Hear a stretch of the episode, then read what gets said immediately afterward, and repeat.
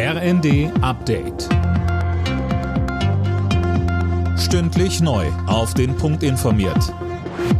Ich bin Mia Hehn. Guten Morgen.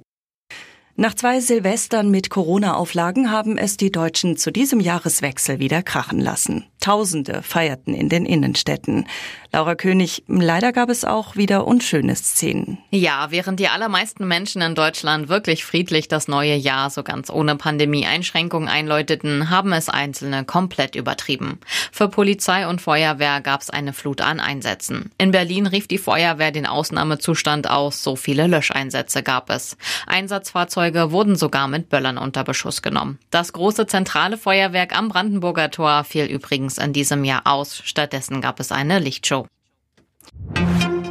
Auch dieses Mal gab es deutschlandweit wieder schwere Unfälle mit illegalen Böllern. In Leipzig wurde ein 17-Jähriger bei einem Pyrounfall so schwer verletzt, dass er später im Krankenhaus starb. In Thüringen verlor ein Mann beide Unterarme, nachdem er eine Kugel- oder Rohrbombe zündete.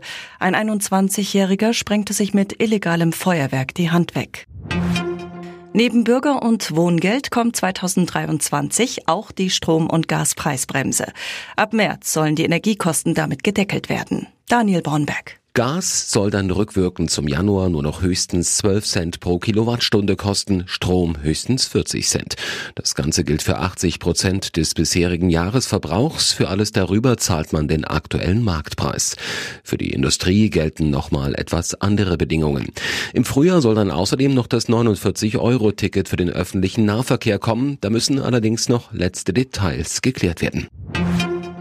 Und noch zum Skispringen. Mit dem Neujahrsspringen in Garmisch-Partenkirchen geht heute Nachmittag die Vierschanzentournee weiter.